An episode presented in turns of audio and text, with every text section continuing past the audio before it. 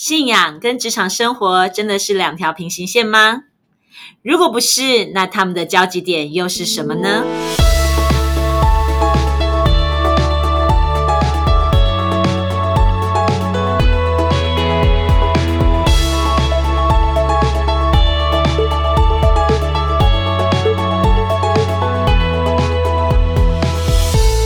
欢迎大家再一次来到不一样的思路。嗨，大家好，我是 Teresa，在我身边的是安东尼。嗨，大家好，我是天赋的宝贝安东尼。今天有多了前面天赋的宝贝了，因为我最近听那个 Ice Open Play 的那个天赋的宝贝听太多次了。啊，好，安东尼。呃，最近疫情，大家关在家里一段时间了。嗯哼，啊，你也是有孩子的爸爸妈妈们，请问你最近的心理状态如何？哦，我的每天很认真上班啊，要想尽办法活下去啊。哦，所以你都有出来，你没有在家陪小孩？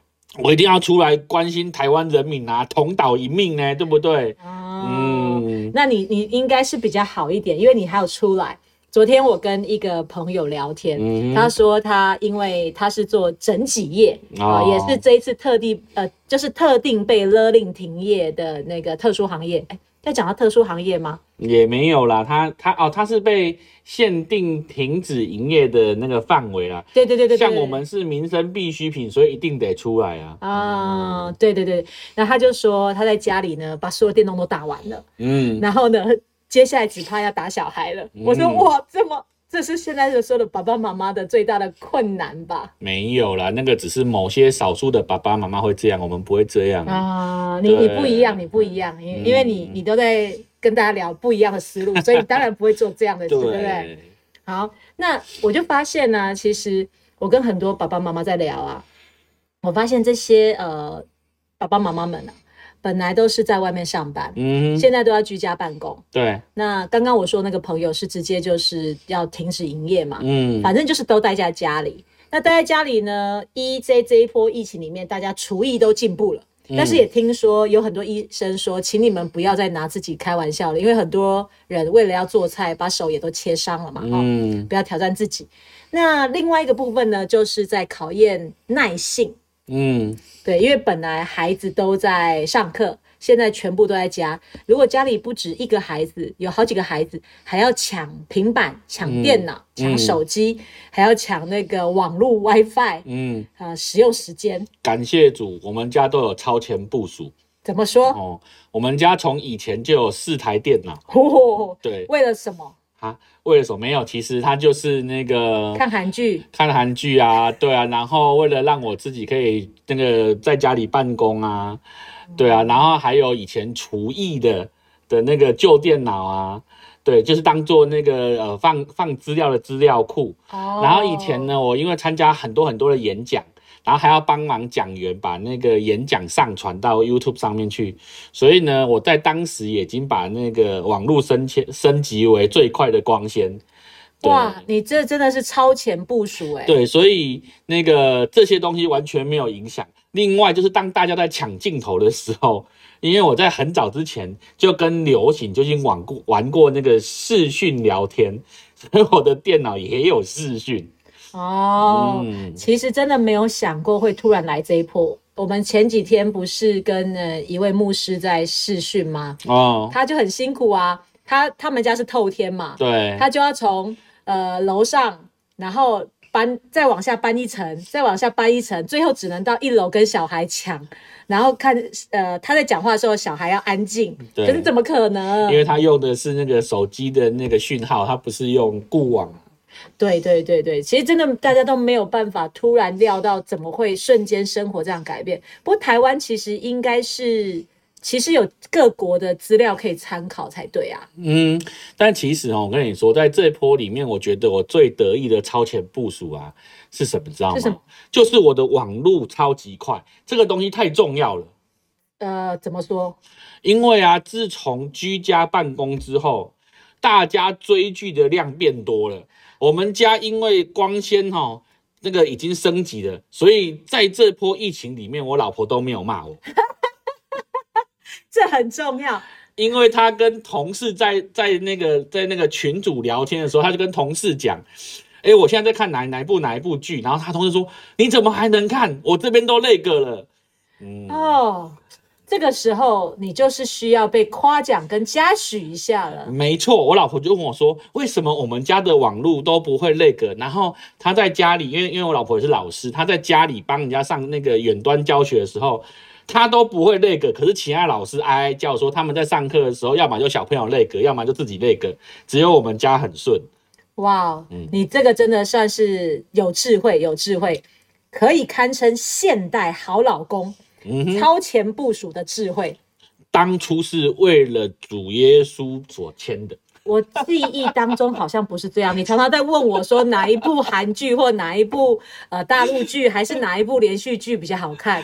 你确定你是为了主耶稣吗？当初签这个比较快的网络，确定是为了主耶稣，是为了传很多的见证跟牧师的讲道，要做后置工作做的。韩剧、大陆剧，那是为你老婆问的是吧？那个是后来加减问。听说最近你在追《双世宠妃》第三集嘛？我们没有要打广告。第三季，第三季，第三季，哎，哎，这样讲起来好像就知道我到底在看什么。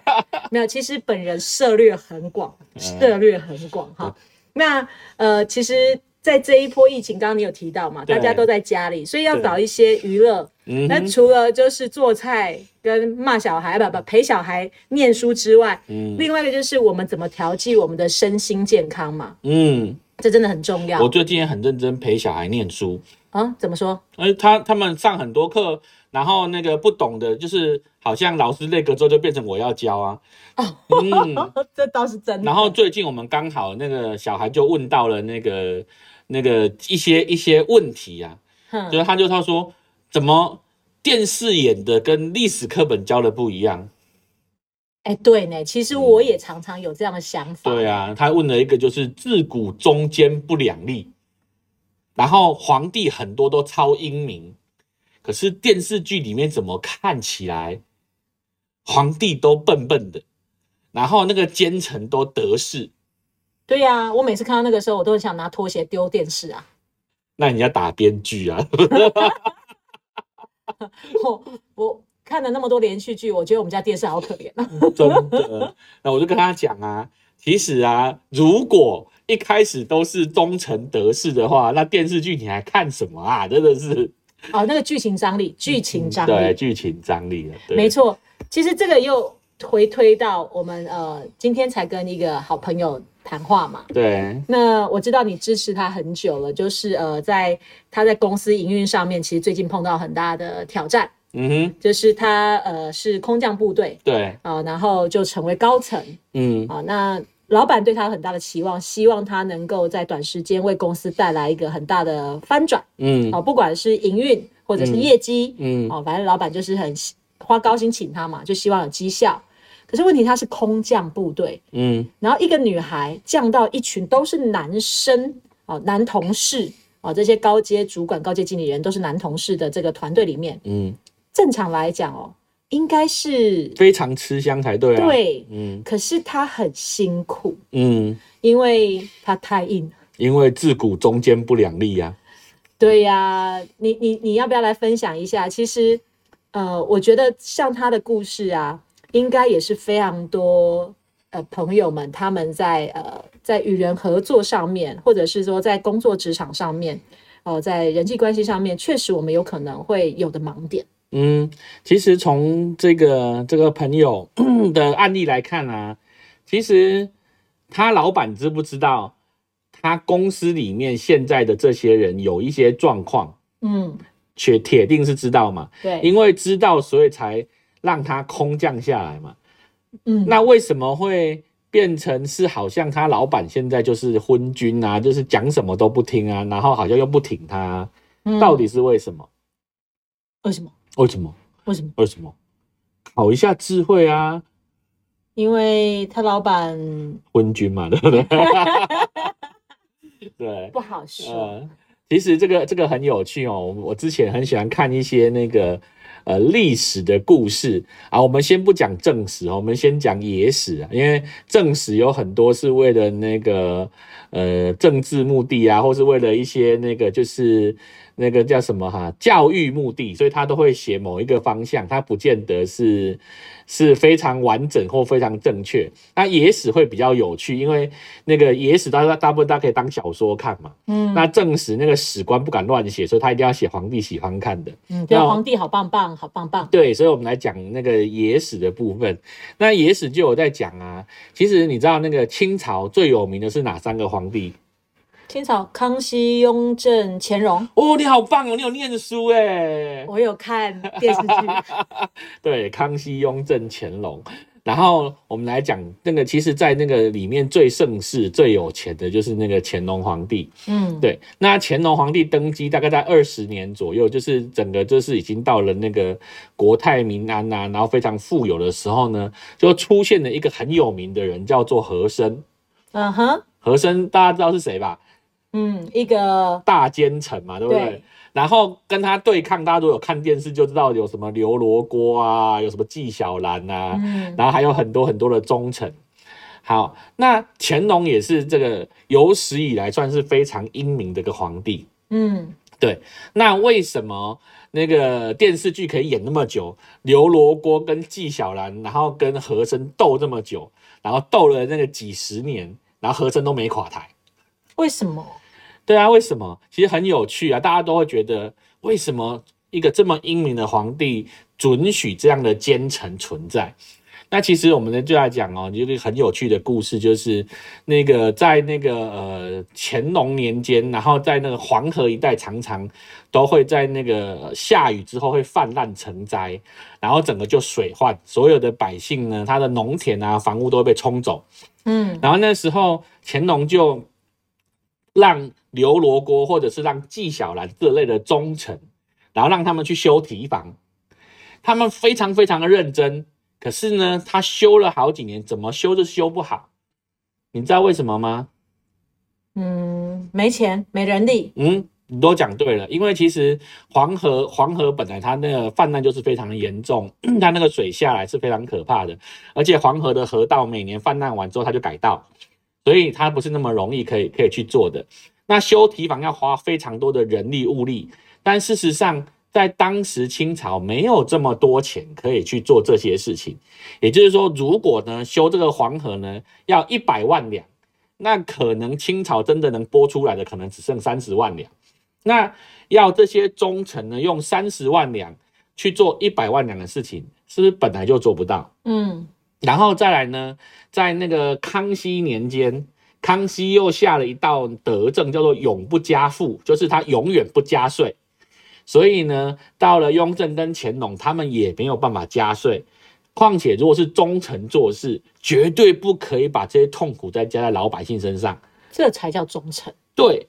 所以呢，既没有钱，也不能增加收入来源，然后呢，你又不能偷工减料，对吧？偷工减料可以那个嘛，节流嘛，对不对？不行啊，偷工减料不等于有做跟没做一样？好，那请问一下，那个蔡忠诚，哎，各位忠臣，对不对？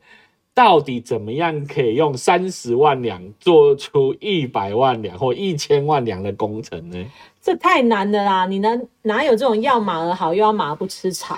没错，再就是啊，那个如果要去做这个提防，这个提防其实你要知道黄河它是跨好几个行政区，所以呢，这中间呢可能什么道府州县呐，然后有非常多的官员，然后还还涉到了各省的自治的问题。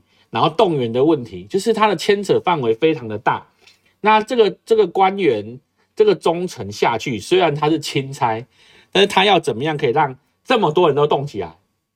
对啊，怎么做？做不到啊，除非你给我升官加薪啊。问题是你要升谁啊？这么多人你要升谁啊？对不对？所以没有奖金哦，因为本来钱就不够了。嗯，对。但是这个时候和珅就跳出来说：“我可以。”他凭什么可以？嗯，和珅呢就出来了，然后就跟所有的那个道府州县的官员讲：“我今天就是要做这件事情，你们自己想办法去生钱。”所以呢，这些这些地方官员呢就去找找当地的士绅啊，找当地的有钱人啊，就开始跟他们讲啊：“我们要做这些事啊，然后你们想办法去包工程啊，然后工程你们怎么怎么怎么做怎么做我不管了，但是我就是要这个价钱。”然后这些有钱人呢就开始去去那个压榨他们的佃农。啊，去找当地的老百姓啊，然后就跟他讲，叫他们来做来做这些工作啊。所以呢，层层剥削下去之后呢，就有了工人。然后呢，这些这些这些有钱人呢，为了要能够从工程里面赚钱，所以呢，他就想尽办法去弄了很多钱来，然后就往上报，往上报。但是他中间呢，中饱私囊非常非常的多。那用这样的方式呢，原本可能三五年才修得起来的，他两年就修完了。哦，然后修完之后呢？各级官员通通都有拿到好处，和珅呢还拿到很多人的那个上贡的那个的那个银两，然后每个人都跟那个和珅讲：“中堂大人，请你那个之后有机会的话多多提拔我。”然后我儿子呢想要那个占一个什么缺哦，然后和珅就好给你占户部缺啊，好给你占吏部缺，他就开始卖官，哎，然后又有钱又有钱，对，所以呢。他就是用了三十万两做完了一千万两的事情，嗯，对。那所以到底我们应该支持忠臣呢，还是支持奸臣呢？奸臣我支持不下去啊。可是，但是，嗯哼，他又完成了很重要的事。没错，同他做完之后呢，黄河大概有好几年泛滥，下面的百姓都没事，所以他完全完成了造福老百姓的这件事。这个才。太考验我。然后忠臣其实他很认真去修提防，可是他一事无成，他只有修了上面，冲了下面，修了下面，冲了上面。那你想要说的是，你支持谁呀？再来一个很重要问题：这么多的钱在流动，这么英明的皇上，难道不知道吗？那皇上为什么纵容奸臣做这些事呢？对啊，这就是我的疑惑。对啊，而且这些这些忠臣告奸臣，怎么告都告不倒。对啊，为什么？嗯，因为皇上的目的是为了要让百姓能够不被黄河冲走。嗯哼，嗯，所以他的目的达到了，但是中间的过程，他为什么可以容忍呢？为什么？因为其实最重要的是把提防修起来。对，那想尽办法把提防修起来，苦了这两年之后，是不是后面的百姓就安居乐业了？嗯，然后呢，后面就发生另外一件事情了。当和珅呢那个贪赃枉法非常非常多年之后，对，那个乾隆皇帝呢要过世之前留了一封遗诏给嘉庆，嘉庆就是他儿子嘛。对，嘉庆那个登基完之后，第一件事情就是抄和珅的家。为什么？因为其实乾隆皇帝在他的晚年的时候，他变得比较仁慈，然后他花了很多的钱，国库空虚。但是他知道和珅家有非常非常多的钱，所以他在他的他，然后但是和珅又帮他做了很多事情，让他可以完成什么修路啊、修堤防这些事情，所以他一直没有找到。合适的理由，或者是大刀阔斧的做些什么？因为和珅的所有的所谓的学生啊，牵扯的人脉啊，非常非常的广泛，没有做好万全的准备，突然去动和珅的话，可能各级地方官员都会出问题。也就是说，整个清朝的那个的那个行政体系会出问题。那儿子就可以吗？所以乾隆在他晚年的时候做了非常非常多的铺路，然后开始扶植其他一些忠臣，让他们的势力开始慢慢的扩大。那在乾隆皇帝死后，嘉庆第一件事情超和珅的家，第一个就是大家的那个怨气，就是突然就哦大快人心。你看新皇帝上去，立刻就把奸臣除了，有助于帮助嘉庆坐稳皇位，因为立刻得到民心。嗯，第二件事情是。那个乾隆晚年的那个那个钱花的差不多了，但是自从嘉庆抄了和珅的家之后，大概可以拿到将近十年清朝的税收，也就是说这十年全国的那个增税，增十年才有和珅家的家产。不可敌国啊！所以嘉庆一抄了和珅家之后，他等于十年不用征税，他也有办法活下去。所以立刻嘉庆就变成第一个，他有战功，对，就稳住了他的皇位，然后让百姓们向着他。第二个，他有钱可以开始做事。第三个是，他就开始重用乾隆留下来的忠臣，所以整个气象一新。所以这样看起来，到底乾隆是明君还是昏君？他是。好有心机、好有智慧的皇帝。所以回到刚刚我们在讲的那一位朋友的身上，他的老板不知不知道他的公司有问题？一定知道，一定知道才会找他进来，对不对？对。但是问题是，今天找他进来之后，本来我是老板，我就知道有问题，我请你来就是希望可以改革这个问题。但是如果你一来之后就开始大刀阔斧，要把有问题的全部砍掉。嗯，那公司怎么运作？但是不砍掉也不会动啊。不砍掉它不会动，那就像是和声可不可以用？可以呀，听起来用的很好啊。对啊，那今天你是空降的主管，进到一个地方里面去了之后，在你还没有办法完整的去让整间公司动起来之前，你能不能跟跟你的竞争对象？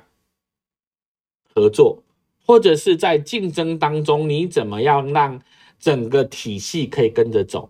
事实上，我们不是在认同奸臣所做的事情，我们在讲这个忠臣他一板一眼的去做这些事情是做不到的，因为三十万两怎么做一千万两的事？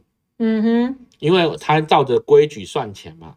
那奸臣用敛财、用压迫的方式，他达到目的的。可是事实上那几年就是民不聊生嘛，嗯，但是有没有一种工作是，你去呼召这些人出来跟随你？所以你的意思是指说，我也不需要变成奸臣，对吗？对。然后我还是一样可以做到像和珅这样子的攻击。嗯嗯，因为其实 你看看哦，我们在想那个呃。很多很多的那个历史里面都有讲，这个国王呢，那个暴政，然后后来谁就出来登高一呼，然后就开始起兵，然后就推翻了前一个皇朝。嗯，那这些跟随起兵的人，他们都有拿钱吗？没有啊。那他们得到什么好处吗？爽度？没有啊，他会死啊。不是啊，是一种。内心的爽度就是我认同你，所以我跟你一起。那是一种荣誉感嘛？啊，对。你想想看，像国父，国父革命，那国父在没有革命成功之前，他就是流寇嘛。嗯哼，他就是他就是他就是叛军嘛。那这些跟随他的人为什么要抛头颅啦、洒热血？因为他认同国父的理念嘛。对啊，理念相同嘛。那或者是理念感动了我嘛？对。那今天如果这个忠臣不是一板一眼做事，而是到地方去跟大家讲。今天你们可不可以每个人每个月都花几天出来帮忙修堤防，帮忙修你们家门口的堤防？哦，这个是圣经里面有的某一位很重要的大人物，他的故事。对，叫做尼西米。嗯，对，你就修你们家门口的那个城墙，你就来做义工，那是不是其实就有可能是无偿的？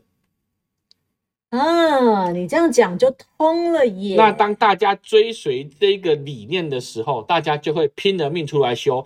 而且当隔壁那个老婆婆没有能力修，我还可以帮隔壁的老婆婆他们家门口提房也修好。对呀，那所以也不需要压榨，也不需要愁苦钱不够。所以事实上，在公司里面，你作为空降的主管，你要改革，首先你要先讲出你的理念。对。还有你要做的那个使命感是什么？让大家可以认同跟追随你，而不是拿着制度、拿着规矩、拿着各样方法去证明。可是，如果说他有做了，但是呃，这些伙伴们就是不在状况内呢？那我问你，当初林肯要废掉黑奴的制度，国父要推翻满清。他讲了多少次才开始有人跟？嗯，当然不是一次哦。对啊，所以事实上你要人家认同你的理念，你是不断的一直讲，一直讲，不断的去沟通，而且自己开始做，才会慢慢的有人跟。它是一个长时间才能做得到的，它不可能是你跟他讲了之后，他立刻就做啊。嗯，今天要是有跟你讲叫你来推翻满清，你敢吗？你跟啊这是造反，这是砍头的事，立刻躲得远远的吧。对，确实是啊。其实这个过程，但这个过程有个很大的考验，就是，嗯，因为他是空降部队，然后他的同事们很明显的是没有安全感的，所以那个防备心是很强的。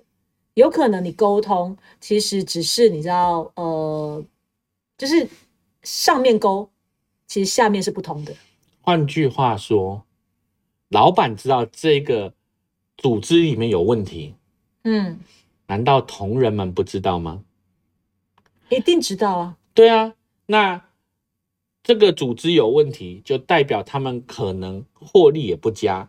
他们获利不佳，代表这些同仁们的工作本来就动荡，本来就可能没有年终，所以这些同仁们之所以待着，他其实只是为了求一个安定，但事实上他心里也充满恐惧，因为不知道什么时候这间公司就会消失。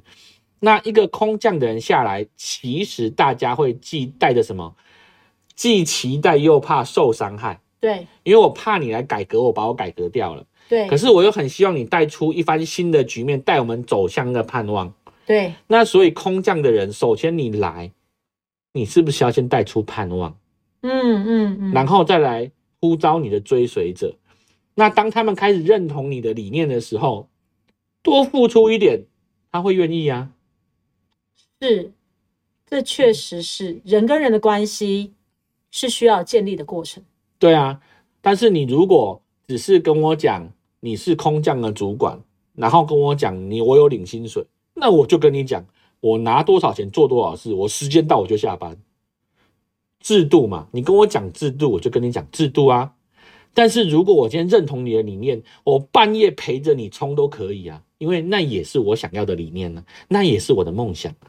对，当你在往你的方向走的时候，其实也在实现我的渴望跟我的梦想。没错，其实，在这一波疫情里面，虽然有很多工作的形式是改变了，可能有很多的不方便，但是，呃，公司为了维护正常运作，它其实还是必须得有所调整，对吗？对，因为其实我最近看到一个新闻很有趣，有个公司呢，它其实已经呃面临到非常大的危机。所以他的董事长呢，就发了信给他的三百个员工，跟三个三三百个员工说他目前的状况是怎么样。然后他很想要让大家一个都不要走，所以呢，他就跟大家商量说，你们可不可以，呃，如果愿意的话，你们去做些什么，什么什么。然后他用减薪的方式，或用什么方式去寻得大家的的同意或意见。那如果不愿意的话，他用他想办法有的来让他可以有资遣费。结果，因为这一封信感动了他所有的员工，他的员工说，即使没有拿到钱，我们也要撑到疫情结束，让这间公司活下去。哦，好感人哦。嗯，所以其实 员工也不是跟那个老板也不是完全对立的，其实关键是在那个中间的交集点有没有触摸到人心。嗯哼，对。那在这个这个时刻哦，特别考验呃，不管是老板的角度。或者是呃在职的员工，不管你是呃在上在那个工作职场上，或者是你全职在家里，其实因为突发突然的这样的改变哦，真的对每一个人都是要很大的呃转化，要很大的调整。那可是真的只有我们让我们自己有不一样的思路，我们才能够因应不一样的路。那这也是我们在职场上最近跟非常多的企业主在讨论的，大家都在想怎么转型。那我们不知道疫情什么时候会结束，甚至整个后疫情时代还能不能回到像过去一样这么稳定，我们都不知道了。未来其实有很多的变动、变动、变化。那我们如何让自己可以能够不管世界怎么样的变，我们都能够在这里能够依然平安、安身立命？持续在我们渴望要走的方向前进，真的很考验我们的应变能力跟我们调整自己的弹性的那个态度。那也期望各位听众朋友，我们真的能够在这个时刻，虽然呃可能很多事情我们不能做了，但是我们有更多的时间是跟自己相处，我们给自己更多的时间，更多的认识自己、了解自己，我们就能够更多的理解跟我们不一样的人，甚至我们可以找到中间的那个交集点，以至于可以有更多的合作，让我们的家、我们的公司、我们的社会都可以更好。谢谢大家。我们下次再见喽，拜拜，拜拜。